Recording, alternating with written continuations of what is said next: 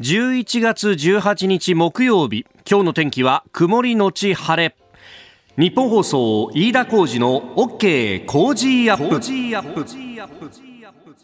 朝6時を過ぎました。おはようございます。日本放送アナウンサーの飯田浩二です。おはようございます。日本放送アナウンサーの新業一華です。日本放送飯田浩二の OK 工事アップこの後8時まで生放送です。えー、11月18日、いまあ、今日は何の日っていう話をするとね、これ、はい、あの、辛坊さんに怒られるんですけれども、そういうのはお前何にも話を、のネタがないやつがするもんだとか言うんですけど、結構私それ調べちゃうんですが、今日は調べるまでもなくですね、朝会社に来ると、朝ぼらけの中の定時のニュースから、え、えー、ボジョレ・ヌーボー今日解禁というね、話が出ておりました。あ、そうなんだ、今日だったっけ？っていうふうに思うぐらいにですね、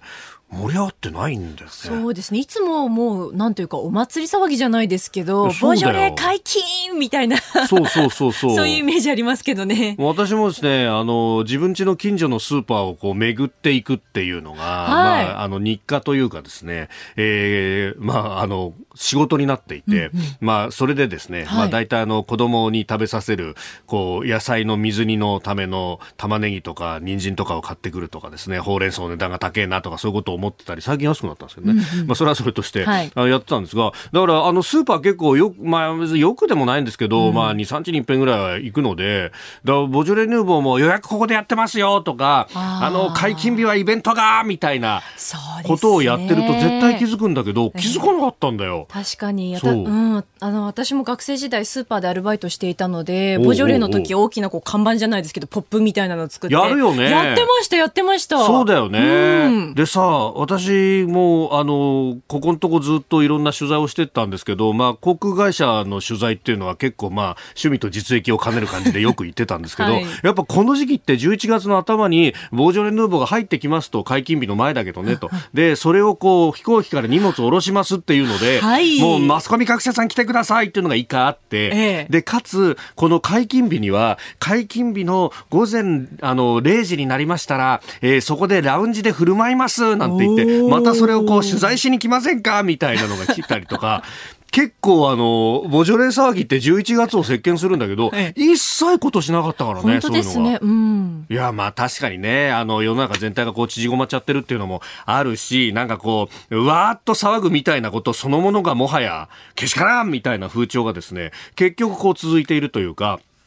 だから言ってたじゃないですか、何度もね。あの、空気で縛るってことをすると、うん、そのうちそれが、こうね、えー、暴走するぞなんて話をしていたわけですけれども、それだけじゃなくって空気っていうものは一気に変わらずにそのままこうじわじわ残り続けるみたいなことが、ここにもあるんだろうなというふうに思うとですね、えー、こういうのをこう変える力があるところってのはどこにあるんだろうなということを非常に思うわけですね。まあ一つ、まあ経済政策等々でですね、えー、世の中の空気を、えー、政府が変えてくれりゃいいんですけれども、まあ、この辺は後ほどね、え田康之さんに聞いていきますが、どうもこう、渋沈な感じがね、えー、否めないというところで、で、かつ、円安もこう、進んでたりとか、うん、あるいは油値段が上がってたりなんかすると、海外からやってくるああいうワインとかも、こう、値段が上がっちゃったりなんかしてね、そうですね、えー、なかなかこう、大騒ぎするようなあところに向かわないのかもしれないと。いう中ですけれどもね、えー、経済の話、今日はじっくりと伺っていこうと思っております。あなたの声を届けますリスナーズオピニオンニュースについてご意見ぜひお寄せください、えー、今朝のコメンテーターは明治大学准教授で経済学者飯田康之さんです。この後6時半過ぎからご登場。まずは為替相場円安も進んでいるという話について、えー、それから7時台取り上げるニュース。3回目のワクチン接種について医療機関で複数の種類の扱いが可能になるというニュース。それからガソリンの値段について立憲民主党の代表選。10月の貿易統計、えーさらに、えー、政府与党住宅ローン減税の控除率縮小を検討という、まあ、あの税制調査会長がですねインタビューに答えてますんでそれについてであります。今週はご意見をいただいた方の中から毎日抽選で3人の方に番組オリジナルスマホスタンドクリーナー金貨銀をプレゼントしています。ポッドキャストや YouTube でお聞きのあなたにもプレゼントが当たるチャンスです。番組ホームページのプレゼント応募フォームから住所やお名前電話番号を登録してご応募ください。ここが気になるのコーナーです。スタジオ長官各紙が入っってまいりました。えー、まあ今日はバラバラというかですね一面で結構特集記事をね組んでるところが多いわけであります。朝日新聞はなんか長江の禁漁についてそれから毎日新聞はソ連崩壊30年。で今のロシアがまるで戦争前夜だというようなえー、話で、えー、書いています、えー、それからあ読売は国産ワクチンの司令塔という、まあ、大流行に備えて研究製造に5000億円をつけるんだという、まあ、政府の経済対策。これあの全体像はね明日19日に発表になるんじゃないかというふうに、言われておりますけれども、まあ、それについてであります。で、産経はアメリカの議会の報告書で、えー、中国が台湾侵攻能力を、えー、初期能力を確保した可能性というのを示したと。で、アメリカの通常戦力による抑止が困難というふうに警告もしているということ。それから中国が限定的な核兵器の先制使用という新戦略を進めていく可能性にも、えー、言及をした戦略を転換したんじゃないかというようなことにも言及をしたというニュースが入ってきております。おります。えー、というところで、まあ、気になるニュース、今日はね、ちょっとね、あの、これ、上柳さんもやってましたけれども、スポーツ日本、えー、小池都知事、えー、肺疾患の長期治療専念化辞任検討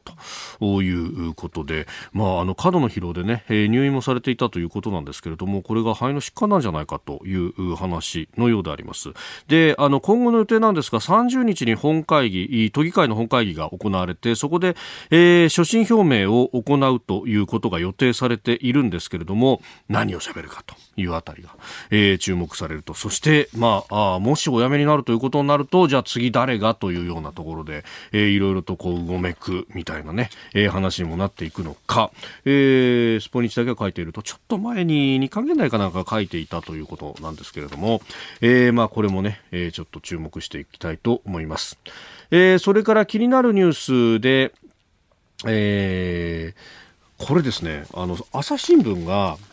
一面のトップは、この、特集記事なんですけれども、これね、本当はこっちを一面に持ってきたかったんだろうなと思うのがですね、一面の肩のところに、日大理事長所得隠しか、計1億円超申告せずっていうふうな、えー、記事が、えー、書かれて、えー、おります。まあ、あの、日大のね、板橋病院をめぐって、その、まあ、あの、機械を入れるところでの、もう、まあ、いろんな背任だとか、いろんなことが起こっておりますが、で、えー、その中で日大の田中理事長が起訴された医療法人の前理事長などから受け取った現金など、過去3年間で計1億円超の、えー、所得を税務申告していない疑いがあることが関係者の取材で分かったというふうに書いております。で、これ、あの、意図的に所得を隠した場合は所得税法の違反になるということで、まあ、その意図の立証が必要なんですけれども、えー、地検特捜部も、まあ、このあたりをですね、含めて捜査をしていると。なんかあの、関連先の家宅捜索っていうことで、この理事長のお宅も家宅捜索をされて、そこで1億円の現金が出てきたっていうですね、なんかあの、昔の伊丹十三監督の丸さんの女もびっくりみたいな展開の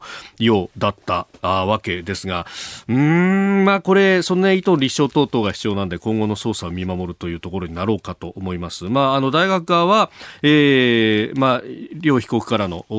現金の提供はないと聞いていると回答して、まあ、その1億、2億っていうのはあの奥さんが経営しているちゃんこ屋さんの利益だとか役員報酬などが、まあ、家にあったんじゃないかと、まあ、結局ね、えー、銀行に置いておいても利息もつかないしっていうことなのかわからないですけれども、うん、あの1億円って積むとどのぐらいなんだろうってこともねあの我々庶民には全くわからないところですけれども、まあ、そんなただねこれあの黒字に白抜きの、ね、見出しで結構センセーショナルな見出しをつけてるっていうのはあ本当は一面に持ってきたかったのかもなとかいろんなことをですね想像させるえ、えー、記事だなというふうに思いました、えー、ここが気になるでした。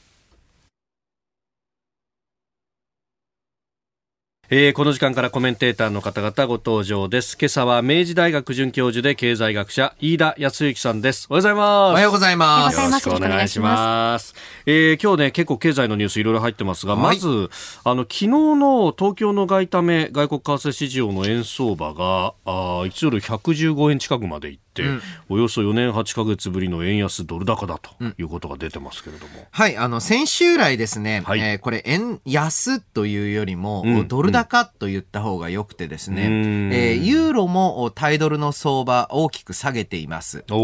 で、その背景にあるのが、アメリカがですね、えー物価上昇率が6%を超えてきたんですね。はい、月次でと。はい。さすがにですね、えー、6%のインフレは、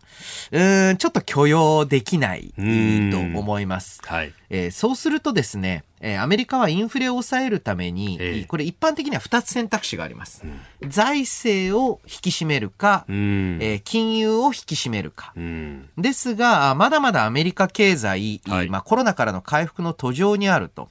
で、こういった中で、えー、まあ、あの、財政占めるってわけにはちょっといかないわけですよね。この間ね、バイデンさんも予算署名したばっかりですよね、でっかいそうなんです。で、まあ、さらにやっぱりあの、困窮者であったり、低所得者の、まあ、生活確保等あるので、じゃあ、財政使えないなら金融占めるっきゃないと。で、えー、そうしますと、まあ、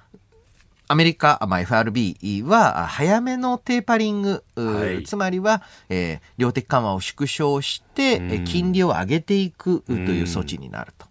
なるんじゃないかと、はい、えー、予想されてるので、どうしてもドルが高いんですね。えー、で、えー、この円安、現在のところ、はい、非常にまあ日本にとっては逆風です。どういうことかというと、はい、通常であれば円安は輸出企業にとって追い風ですと言うんですが、が、が。えー、今ですね、えー、日本の主要輸出品である自動車は、うん、その、売れる売れないというよりも、はい、東南アジアから部品が入ってこないので、えー、作れない。という状態なんですね。はい。だから円安で需要が増えても、まあ、どうもなんない。どうもなんない。うん。で、えー、さらにもう一つ円安の中長期的な効果としては雇用が日本に戻ってくる。はい。なんですが、現状ここで、えー、海外の工場の縮小閉鎖業務をやり、えー、かつ国内に工場を建てるというプロジェクト、ちょっと進めづらいですよね。この、まあ、日本はだいぶ落ち着いてきましたけれども、はい、海外を見てみると、やはりまだまだコロナの影響大きい中で、はい、国際的な事業戦略の見直しもしにくいと。という中での円安なので、えー、むしろですね、ただでさえ高くなっている、まあ、原油価格、はい、それを受けての国内ガソリン価格の高騰という、えー、ちょっと円安の負の側面が目立っていると。で、えー、そのせいかですね、はい、どうもあの、先週来、円安悪玉論、良い円高論みたいなのが、あの、はい、またぞろ復活してきてるんですが。なんか10年ぐらい前にあった話ですね。そうなんです。うん、ただですね、今回の円安でダメージが大きい。まあ、これ間違いない。本当に、あの、まずいことなんですが、これってあの、国内政治マター、国内政策マターの話じゃないんですよね。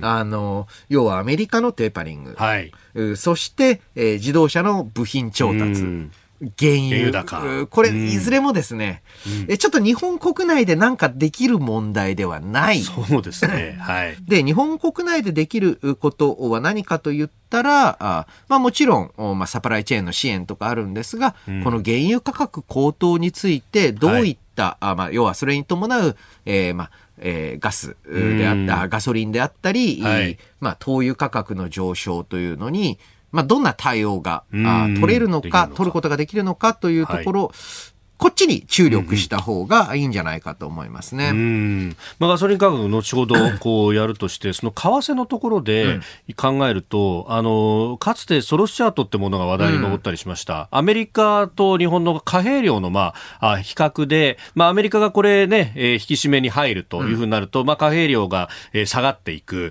で、えー、そのまま日本がこう金融緩和を続けていると、お結局、日本の量がどんどん多くなるから、うん、えー、相対的に円安がどんどん進んでいくんだみたいな、金融緩和はやめるべきだろうにここ繋がっていきますね。そうなんですよ。うん、まあ、あの、いわゆるソロスチャートって、いうのは、はい。あの、まあ、かつてはですね、うんうん。ベースマネーと呼ばれる、うはい。まあ、日本銀行にとか、あの、アメリカの連邦す、えー準備制度に、えーいくらお金を積んでいるか、各銀行が積んでるかというのが、各国の将来の金融政策のはい。一番いいバロメーターになってた、予想ファクターになってたんですね。これが、この性格薄れたので、文字通りは成り立たないんですけれども、うん。少なくともアメリカが、つまり米ドルがあんまり増やさない。うん。うんで、日本円は今まで通通りだりだ。としたら、はい。まあ、たくさんある方が安くなるっていうのは、まあ、これはあの、経済の一般的な原則で、うん。えーやはりそれなんかが、あまあ、ユーロも下がってる、円も下がってうん。る、ドルだけは上がってる、うという大きな原因なんじゃないんですかね。えーまずはあ円安ドル高についてお話をいただきました。今日も8時までお付き合いいただきます。よろしくお願いします。よろしくお願いしま。お願いしえー今朝のコメンテーターは明治大学准教授で経済学者飯田康之さんです引き続きよろしくお願いしますよろしくお願いしま。すすえーメールやツイッター様々来ておりますが、まあ、円安についてね、先ほど解説いただきました。えー勇者悟さんツイッター、円安だから輸出には有利だけど、おそらく半導体の不足で相殺される企業が多いんだろうなと。まあ、企業業績に対してはどう影響するんだろうなというところはね。まあそうですね。あの、今年に入ってからかなり企業業績、好調な状況続いてるんですけれども、えー製造業を一部やっぱり頭打ちになってるのは、ぱり材料入ってこないことにはどうもなんねえだろうというところを、えーこれはですね、やはりこのコロナ、あ国際的な影響としてはあ重要視していかないといけないですようね。んあのこの間、市区の GDP の速報値も出てましたが、やっぱり内需が厳しいっていうのはずっとそうです、そうです。今回の GDP 速報を見てもですね、えー実際のところ輸出の減少とか、はい。えー在庫の増加とかで結構下駄履いてるんですよね。おー。だから本来であればこの内需中でもはい。個人消費の弱さっていうのは際立っている状況続いてますよね。んねえ一方でやっぱ日本の GDP の構成比見ると内需、ん個人消費って結構なウエイト占めますもんね。そうなんです。えーただまあ、あの、今回の場合、一時速報なんで一時速報って企業の、おまあ、投資に関しては、ちょっとデータがまだ揃ってないんですね。はい。ですから、来月頭といいますか、初旬に発表される、うんまあ、二次速報はい。を見て、えーちょっとこのお後の経済っていうのを考える必要はあるんじゃないんでしょうか。うん。えーこの後も、まあ、ワクチンの接種であるとかあるいはガソリン価格などを取り上げてまいります。結構ねガソリンに関してはメールやツイッターも様々いただいております。ここでポッドキャスト YouTube でお聞きのあなたにお知らせです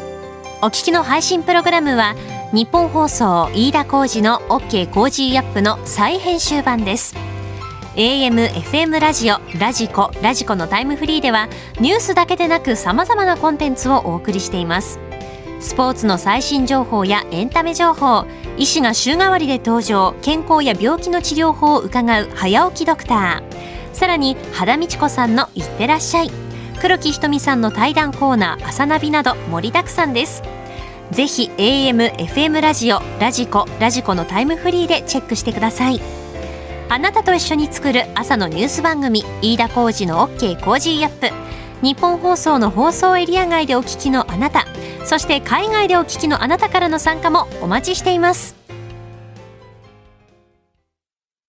11月18日木曜日時刻は朝7時を過ぎました。改めましておはようございます。日本放送アナウンサーの飯田浩二です。おはようございます日本放送アナウンサーの新業一華ですあなたと一緒にニュースを考える飯田浩二の OK 工事アップ。7時台もコメンテーターの方々とニュースを掘り下げてまいります。今朝は明治大学准教授で経済学者飯田康之さんです。改めましておはようございます。おはようございます。飯田さんには番組エンディングまでお付き合いいただきます。はいでは、7時台最初のニュースはこちらです。3回目のワクチン接種、医療機関で複数種類の扱い可能に。堀内ワクチン担当大臣は昨日新型コロナのワクチン接種の3回目について2回目までとは別の種類のものを使う交互接種交差接種でも、えー副反応の発生に差はないと話し一つの医療機関で複数のワクチンを取り扱うことを可能とすると明らかにしました、えー、まあ、モデルナ打った人が次ファイザー使うとか、うん、まあその逆みたいなところまあ国によってはこちらを基本にしているケースとかもありますよね。ええ、なんかこのその方が抗体が増えるみたいなね、話があるようですが。まあ、あの、このワクチン接種3回目ということで、はい、えー、これはあの、肝炎ウイルスワクチンなんかにも見られるようですけれども、結構3回って多いんですよね。あの、3回っていうパターンが。はい。なので、えー、まあ、メッセンジャー RNA なので、多少違うところはあれど、やっぱりあの、えー、そういった3回目接種っていうのは今後視野に入ってくるのかなと思うんですけれども、その一方で、はい、えー、今あの改めてちょっと考えなければいけないのは、えー、このワクチン接種って何を防いでるんだっけ？という問題だと思うんですね。はい、えー、正直ですね、えー、まあ、様々なあことを言う人いますし、私、医療の専門家ではないんですけれども、感染を防いでるのか、うん、それとも重症化を防いでるのかっていう、どちらを、まあ、えー、重点に置いてるのか、もちろん両方だってみんな言うんですけれども、はい、どちらに重要性、優先度があるのかっていうのを、まあ、これから見ていかないと。というのもですね、うん、この3回目のワクチン接種で交互接種という時に、はい、まあ、えー、30歳以下あ男性については、うん、えー、モデルナの積極接種積極推奨ではなくなってきている。はい、そうすると、やっぱりまあ、あの、1、2回目は職域でモデルナ打ったけれども、うんうんうんうん、3回目はファイザーでっていうような選択になっていくわけなんですが、えー、どんどんもうこれからまあ、例えばまあ、もっと年下、はい、まあ今5歳から11歳の接種、えー、という話も出てますけれども、っていう時に、さて、あの、もともと重症化確率がものすごく低い、はい、極めて低い、えー、まあ、一方で副反応はまあないわけではもちろんないわけです。これはもうどのワクチンでも同じなんですけれども、えー、という中で、えー、この子供に対する接種をどういうふうに進めていくのか、はい、えー、まあ、あくまでその感染拡大そのものに効果があって、えー、うん、それを普及させていくことが優先だというふうに言うのか、えええ、それであれば、まあ、あの、そういった副反応の重さっていうのを見極めながら、この、まあ、えー、子供への接種っていうことになると思いますし、はい、一方で重症化を防ぐということが対策の中心であったら、えー、むしろやはりですね、はい、まあ、副反応も少ない、えー、まあ、中高年齢者、こちらへの充実っていうのを優先する、そういった対応必要になってくるんじゃないんですかね。あの、ヨーロッパやアメリカはもう、のめつ幕なしに打てっていう話でしたけど、うん、日本の場合は高齢者から順にと、まあ、ある意味リスクをこう分けて、リスクの高い集団から打っていくということにしてきた。うん、で、実際それで成功した後、私私は思ってるんですよね。あの、やはりですね、えー、感染拡大もそうですけれども、やはり死者重症者数については、えー、明確に、はい、まあ、あの、日本は抑えられたと。これはあの、まあね、文句たくさん出たし、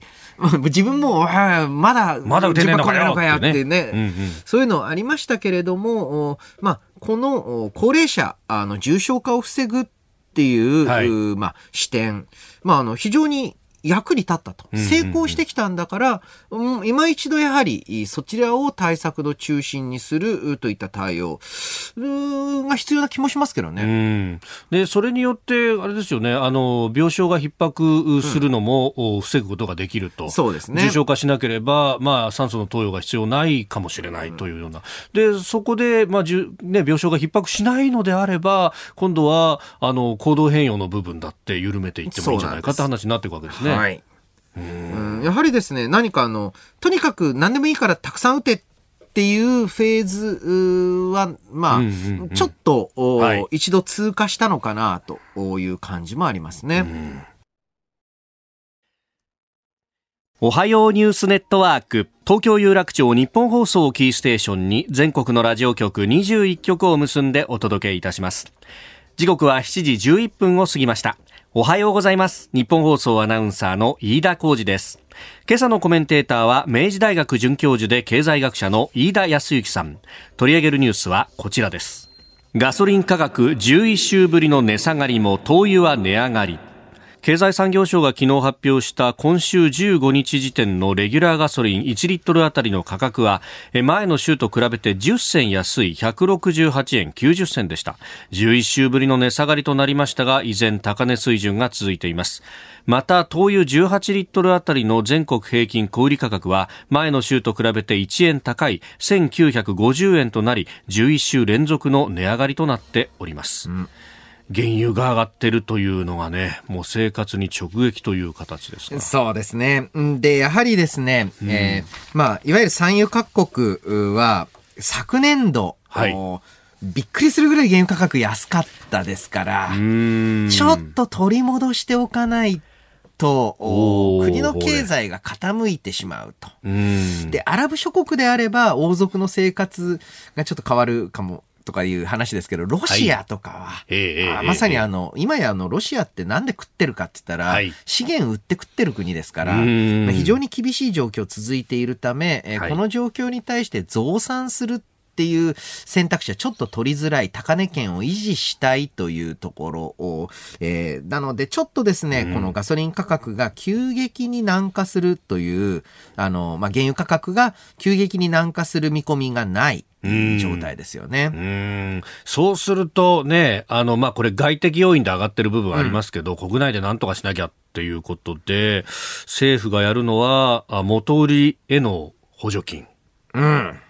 という。なるほど。あのメールもいろいろあの日本総で朝6時から番組やってますんでいただいていますが成田市三夫さんガソリン高騰に対して石油元売り各社に補助金を出すそうですね、うん、これ民主党政権にトリガー条項ってありましたけどあの政策が実行されることが嫌なのかあるいは財務省が税収が減ることが嫌なのか、うん、税率変更するだけでいいと思うんですが補助金出すってことはこれ申請も必要ですよね。補助金の審査が外部委託だったりするともうなんかこれずれてませんか？と。はいいただきました。ああ、ずれてますよね。ずれてますか。まあ、失礼。えー、まあ、単純に言うと、この、いわゆるトリガー条項っていうのは何かというと、はい、3ヶ月連続でガソリンの価格がリッター160円を超えると、うんうんう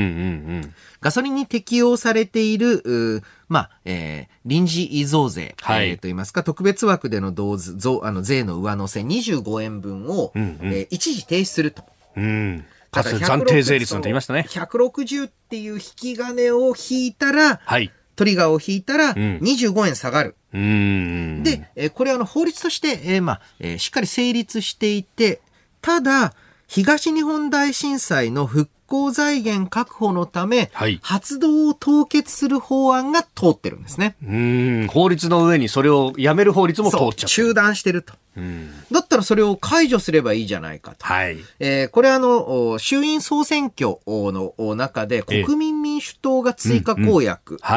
として掲げたと。えー、で、そして、えー、まあ、えー、現在だと維新の会、日本維新の会なども同様の主張をしているということで、はい、野党としては攻めどころだと思うんですね。臨時国会で法案出すっていうような話も出てますね。はい。で、えー、この絵に対して、えーまあ、政府側、松野官房長官が、はい、ガソリンの買い控えや反動による流通の混乱がある。というふうに言ってるんですが、これはっきり言ってわけがわからなくて、ね、わけがわからない。はい、このトリガー条項って何のためにあるか。あこういう価格キャップって、要は160円に近づいたら、はい、あこれ以上上がんないんだな、むしろ下がるんだなってみんな思うので買い控えるから160円を超えない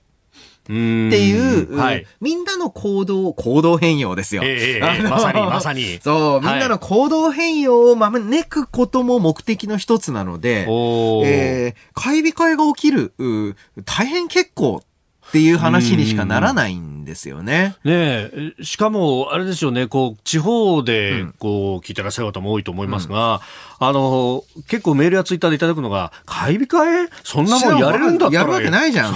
やれるんだったらやりてよっていう、ね、えー、本当にね、ずれてるのが、まずあの、うん、よく、その、東京では東京じゃないとかっていう話するんですが、この自動車がほとんどいらない生活をしてるのって、23区内、はい。うーん、それも比較的山手線に近いエリアだけの話うで、ん。あの、うんなんでその人口の1割もいない、いまあ、ところの、なんていうか、肌感覚みたいなものが、あ日本全体の一般的な感覚のように喋るのか。はい私、あの、埼玉の結構奥の方出身ですけれどもえ、えうんそこでもう、だって車ないとちょっと生活できないですから。私もよく、あの、神奈川の南の方の横須賀ってところですもうこんな車なかったら全く買い物一ついけないですからね。うんうんで、灯油もそうですよね。はいえーだって灯油が、まあ、あの、これからの季節、もう絶対必要ですから。しかも今年は冬が寒くなるって気象庁発表してますからね。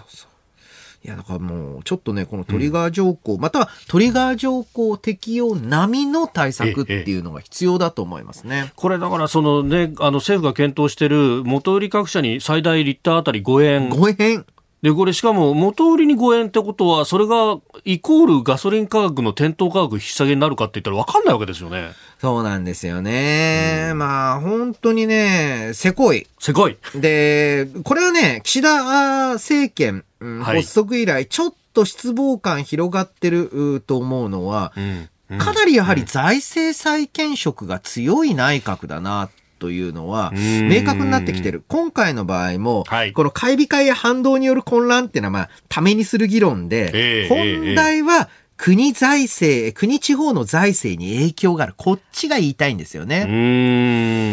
なので、ちょっとね、こはいの状況で財政に対して、えーまあ、えー及び腰なところがあるんじゃないか。その一方で経済対策の規模は結構大きいものになるっていうふうに。なんか40兆みたいなね、話がリークされてきてますが。正直、まあ、これは肌感覚で何かソースがあるわけではないんですけれども、あの、ちょっと、その、与党内部の中で路線自体も対立してたり、もしかしたら岸田首相自体の中にもうんいろいろな迷いがあるのかもしれないなと思ったりもしますよね。いろいろな人の話を聞く聞いていろいろな人の話聞いたらどっちなんだって。で、これがね、ちょっといいところもあれば悪いところもあるんですが、結構岸田さんってそういうのちゃんと両方聞いちゃうと、足して2で割っちゃう傾向があるなって思っていて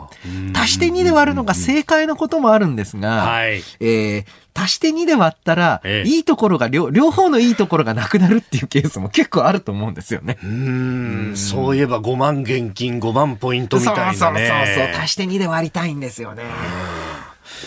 えーでは続いてのニュースですが、立憲民主党の代表選についてです。えー昨日ですね、3氏があ出馬表明をしています。えー泉健太政調会長、大阪誠二衆院議員、そして西村智奈美元厚労副大臣が、えー出馬表明ということですが、これ19日にい告示されて30日に投開票ということですけれども、これどういう議論になりそうですかね？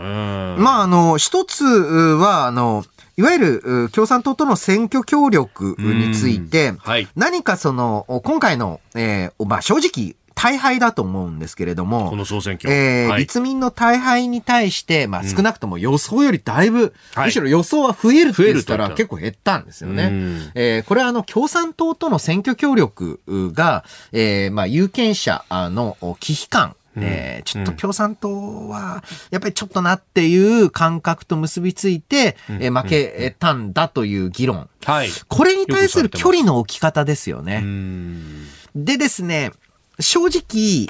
え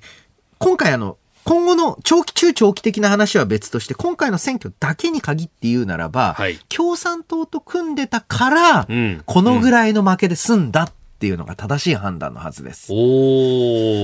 つまりは、あはいこれ、え共産党と選挙協力してなかったら、えええ。あの、正直、小選挙区でもっと落としてますから、小選挙区はこれプラスになってますもんね。そうなんです。そうなんです。うん。ですから、これなかったら、もっともっと全然減ってたよ、と。っていうのと。はい。もう一つ一方で、えーやはり、えー組合の支持を失うと、はい。えー選挙の時の動員がかからないんですよね。ねポスター貼りから、あーまあうんえー単純に言うと街頭演説の時に、はいえーね、あの、並んでくれる人たちとかね、ええええ桜とは決して言わないですけれども、あの、それ的な何か、はいあの、とか、ええあの、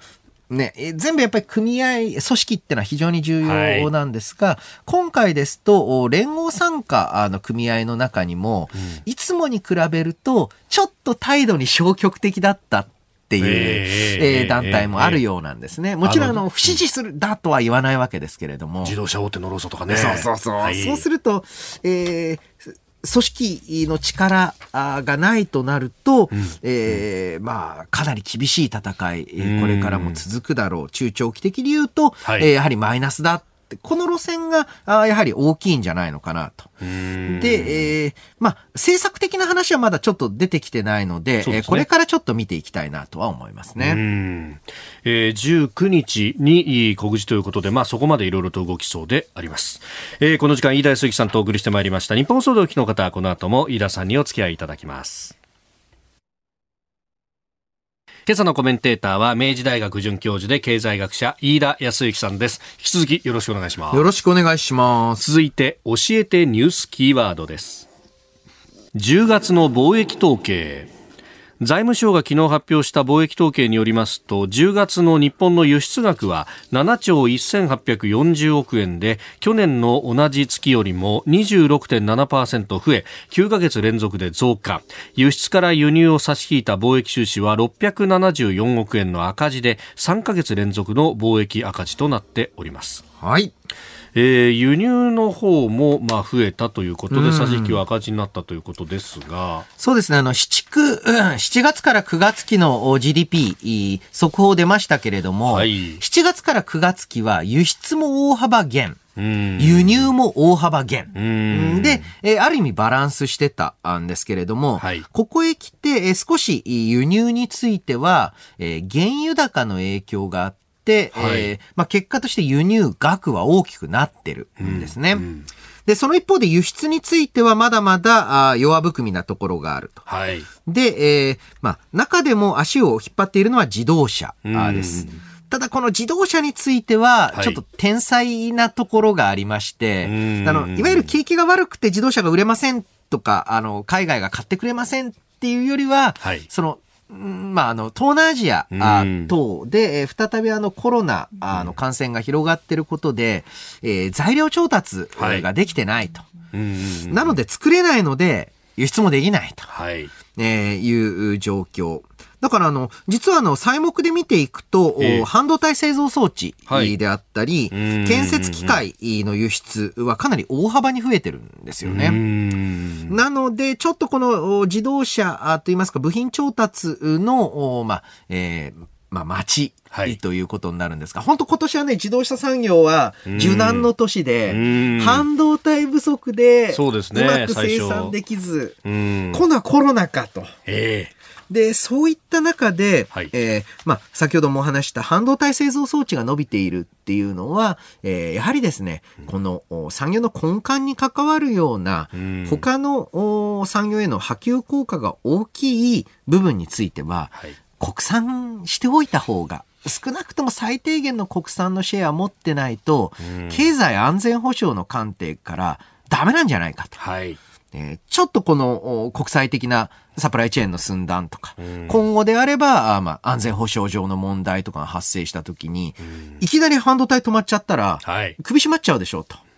だったらやはり波及効果大きいものは採算も直接的な、あの、それ自体の、えー、半導体自体の採算性っていうのを離れて国産化を進める準備っていうのが必要だと。で、日本だけじゃなくそういうふうにアメリカも各国考えてるので、半導体製造装置は売れていると。売れてると。はい。うん。まあ、なんというか、同盟国内で、まあ、融通したりとかっていうのはあっても、それ以外の国とはちょっとねっていうところになってくるんですね。まあ、そうですね。これは、あの、デカップリングってって言われますけれども、はい、そういった中で最近だと選択的デカップリングというのが流行流行ってるっておかしいですね。注目されてます。えー、つまりは中国との貿易、もちろんあの続ければよろしいと。いろんな貿易によって経済活性化していく一方で、はい、えー、まあ、外交安全保障に関わるようなとか、国防に関わるような、あそしてあの産業の波及効果を非常に大きい部分については、ちょっとやはり中米、米中の間で少しずつ離れて、えー、デカップリングって言いますけれども、はい、離れていった方が、えー、合理的なんじゃないかっていう議論、これからどんどん進んでいくと思うんですよね。それから一つ気になるのが、あの、輸入の方で、まあ、輸出入両方ともそうなんですけれども、数量指数はマイナスになっているけれども、うん、まあ、特に輸入は、えー、金額ベースだと26.7%増えていると。うん、まあ、これね、先ほどからもお話しあった油の値段と、円高、円安と、こういうところあるとは思うんですけれども、はい、ただこれね、今までは内需が、好調だったから貿易赤字になるんだっていうのが言われてましたけど、うん、ちょっと様相変わってきましたか？そうですね。今回はあのサプライショック中心です。まあ、ただですね、実は僕、貿易統計ってあんまり重視してなくてというか、言うとよくないんですけれども、え日本って何で稼いでますかって言ったら、えー、海外にお金を貸してリザヤを取ってる。うん、あとは海外に子会社を展開して、その子会社の利益を日本に還流させてる。こっちの方が圧倒的にでかいんですね。はい。ですから日本って、す、えー、で、に貿易立国じゃなくて投資立国なんです。で、こちらを見ていくとですね、はい、えー、市地区の GDP で見ると、やっぱちょっと、そういった子会社利益については、まだまだ不安残るんですが、むしろ、まあ、こういった海外での投資実績で、日本国内の収入を得ると。いうふうに考えると、これから、あの、どうやって、えー、まあ、企業の海外展開というのを、まあ、支援していくのか、であったり、またその回復については、まあ特にまあアメリカ経済への影響大きいですけれども、アメリカ経済がどのように回復していくのかというのから、あ日本は無縁ではなくなってきたと思いますね。うん。まあアメリカはね、見通しは結構明るくなってきてるからこそ物価も上がってきてるという、そうなんです、そうなんです。そうするとそういったところでの米国子会社利益の方が、うん、あの、まあ、日本の、まあ、国民所得には優位に効くかもしれないですね。お送りしております OK 工事アップ。お相手、私、日本放送アナウンサー、飯田工事と、新業一華がお送りしています。今朝のコメンテーターは、明治大学准教授で経済学者、飯田康之さんです。引き続きよろしくお願いします。よろしくお願いします。続いて、ここだけニュース、スクープアップです。この時間、最後のニュースを、スクープアップ政府与党住宅ローン減税控除率の縮小を検討。政府与党は2022年度の税制改正で住宅の新規購入や増改築などを対象とする住宅ローン減税を見直す方向で検討する考えです。所得税や住民税の税額から差し引ける金額を現在のローン残高の1%から縮小させる見通しです。あの自民党の税調会長の宮沢洋一氏が各社のインタビューに答えてましてこの話をしているというところです。うん、これね、何をしたいんだと思うんですけれども、えええ岸田内閣の掲げる所得再分配、はい。えー、新しいち、えー、分厚い中間層の構築とかというのにおいて、はいうん、えー、このいわゆる持ち家の存在っていうのは結構まあ、えー、無視できない意味合いがあると思うんですね。で、それを縮小したいっていうのは、はい、何を言ってるのかよくわからんと。いや本当このね、住宅ローン減税、まさにこう、うん、適用者としてはですよ。で、これでこう帰ってくるのも結局固定資産税に持ってかれたりなんかするんで、ん。これなくなっちゃうと本当負担増だよなって言ってえなと思いますよね。で、その一方で実は私、前々からこの住宅ローン減税の仕組みは変えろという話はしてたんですね。ほうほうほう。で、えー、今、住宅ローン減税っていうのは、うんうんうん、えー、最大立ててから10年間。はい。ローン残高の1%、うん、えー、1年間40万まで減税されると。えー、えー、ってことは、えー、10年間ずっと40万の減税を受けられる人っていうのは、はい、10年目のローン残高4000超えてる人ってことですよね。ああ、そうですね。確かにね。ってことは、まあ6000万ぐらい、まあ5000万以上の家を買ってる。うんあローンを抱えてると。うん、で、5000万の家、頭金ゼロで、えー、ローン組ましてくれることあんまないので、ねはい、実質6000万円の家買ってる人。ってなると、はい、ちょっと中間層とずれてないと。確かにね。うんあの、で、僕自身はずっと言ったのは、あの、もうこれ、えー、上限、えー、3000万、えー、でいいと思うと。で、その代わり期間を延ばすべきだって思ってたんですよね。はい。だからこのお住宅ローン減税の見直しの仕方が、ええ。えー上限を下げて、うん。その代わりうん、もっと長くっていう風になるのか、えー単純にね、えーこの減税幅をお引き下げるだけなのか、はい。それによって評価全く変わってくる、うなるほど。ポイントだと思います。まあ、今回こういうのが出てきたきっかけっていうのも、あの消費税の増税のね、えー通税間の緩和のために10年を13年まで次元的に伸ばすっていうのが、うんうんうん。まあ、期限が来るからっていうところもあったみたいですけど、まあ、10年と13年でもね、だいぶ違うな、助かるまあそうですすね。あ。の、100万円近く違うという方結構いると思うので、そうですよね。上限が原則40万なんだから、資産12になりますよね。で、えーやはりですね、えーこういった中でもう一つ分厚い中間層の構築には、はい。地方都市のお人口の充実、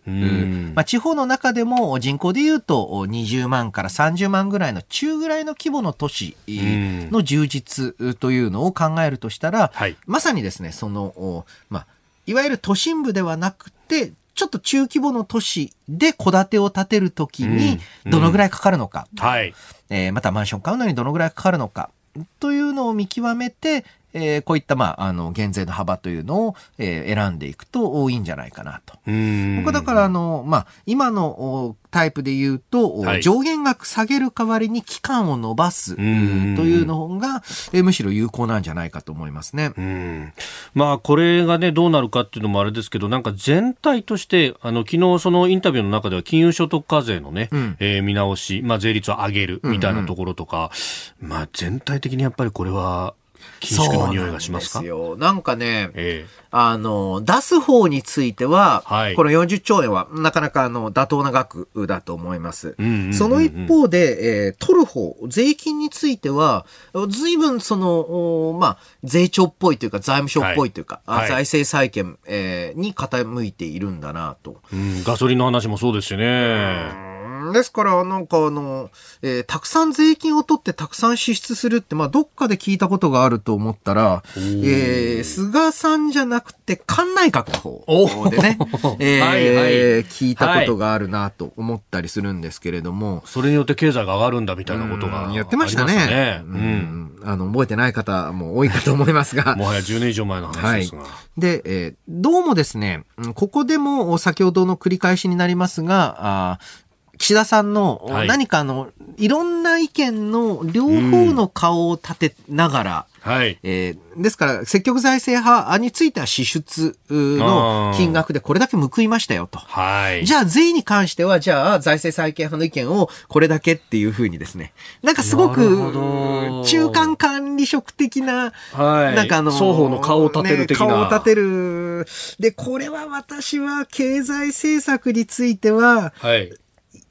いやるべきときは、アクセル踏むべきときは踏むっていうふうにしないと、えーどちらの効果も得られない可能性あると思うんですよね。景気浮揚効果も薄く、はいかつ財政再建もできないってはい。いう、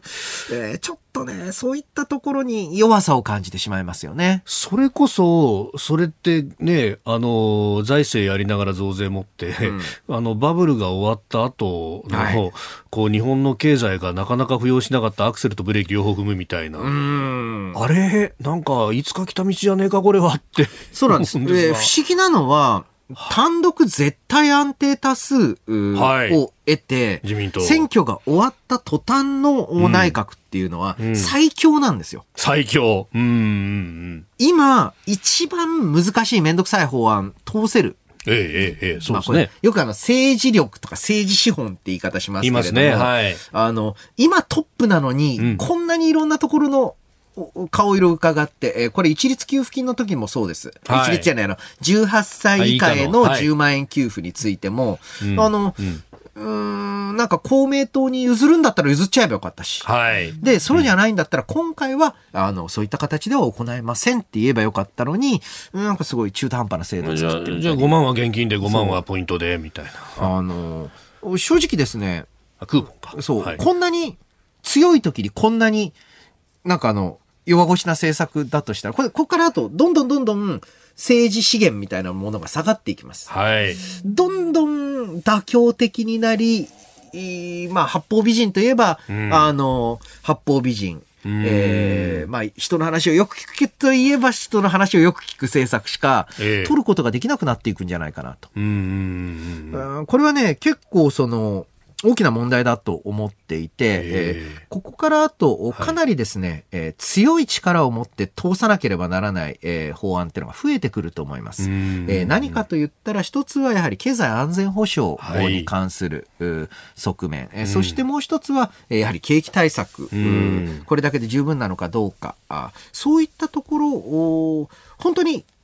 乗り切っていけるのかねっていうのが、うん。そこ。れ、ね、ちょっとね、あの、それこそ、えー、安倍首相、菅首相と、比較的こういう時果断に決断するタイプの首相が続いていただけに、そうですね。ちょっと久々にこういう状況を見たなっていう気はしますよね。うん、懐かしさすら覚えるんですが、うん、ただこれ、周りの状況もそれを待ってくれるような、はい、ね、中国もの、こう、伸長してきている中とか、安全保障環境も含めて、うん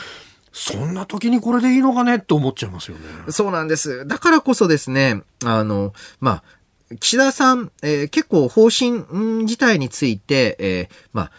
どういうふうに、まあ、しっかりと確固たるものを持ってほしいですし、えー、こういう時こそ、じゃあ、あの、自民党がしっかりとリーダーシップを取って、はい、その政策っていうのを提案していく。だから党の政策提案機能も今後重要になっていくんじゃないですかね。うん。まあ、そうするとね、まあ、党で政策やるっていうと政調会長そうですね。高市さんってことになりますね、えー、高市さんが及ばないところで今回のこの給付金も幹事長同士で決まっちゃったんで、もう手出しようがないとか。まあ、そうですね。あの、党の政調会っていうのはいわゆる政策を、はい、党としての政策を打ち出すまでが仕事ですから、その後の交渉は、あまあ、えー、いわゆる党の仕事とはちょっと離れてくるわけですよね。なんかこう、巧妙に包囲網が敷かれてるのかなとかね、見えちゃいますが。そう。で、やっぱりね、この、いろんなところ、今は経済対策ですと。はいえー、これが今度次、安保について、安全保障について、えー、どういったった対応が取られるのか。いや、そうですよね。で、今度ね、新外務大臣、はい、林さんも、あの、まあ、比較的中国に近いというふうに評価されることがある。で、その一方で、えー、まあ、あの、アメリカとのパイプ、はい、米国とのパイプも非常に太い方、うん、あそういった中で岸田、林ラインでの外交というのも、で、ね、まあ、あの、防衛大臣はね、えー、岸さん。さんの留任ですから、はい、えー、こちらで、またね、あの、うん、親中と親米の足して2で割るとかはちょっとやめといた方がいいと思うんですよね。そんな中で、あの、国家安全保障戦略の改定っていうと、非常に心もとなく思い、ね、そうなんです、そうなんです。だからこそ、まあ、決めるときは、だから譲るときは譲る、これは正しいことだと思うんですけれども、足して2で割るのが正解のケースってのはそんなに多くないと思うよっていうのも、えー、感じるところなんですよね。えー、住宅ローン減税の話からあ岸田内閣そのまあ政策というところをお話しいただきました。このコーナー含めてポッドキャスト YouTube ラジコタイムフリーでも配信していきます。番組ホームページご覧ください。あなたの声を届けますリスナーズオピニオンいろいろメールやツイッターで、えー、来てますね、えー、住宅ローンのねこの減税控除率縮小っていう話。黒助さんそのうち若者の持ち家離れとか言い出すんだろうね。今はね車離れだとか、うん、いろんなものの離れ離れが進んでるなんて言われますけれども、うん、いやそうは言ったって台所事情的に持つことはできないんだって人はいっぱいいるんですよね、まあ、お金の若者離れがね激しい状況ですからね。お金の方が若者から離れておっしゃる通りですね。えありがとうございます、えー、たくさんのメッセージをいただきました。今日もどうもありがとうございました。今朝もポッドキャスト YouTube でご愛聴いただきましてありがとうございました。飯田浩司の OK Cozy Up。東京有楽町ニッポン放送で月曜日から金曜日朝6時から8時まで生放送でお送りしています。番組ホームページではコメンテーターのラインナップや放送内容の原稿化された記事など情報盛りだくさんです。今お聞きのポッドキャストもホームページからお聞きいただけますし私が連載をしています。新業一華のパラスポヒーロー列伝というコラムもご覧いただけます。プレゼントの応募もホームページからできますよ。また公式ツイッターでは平日は毎日最新情報を配信中。ぜひチェックしてください。そしてもう一つ飯田浩二アナウンサーが「夕刊富士」で毎週火曜日に連載中。飯田浩二のそこまで言うかこちらもぜひチェックしてください。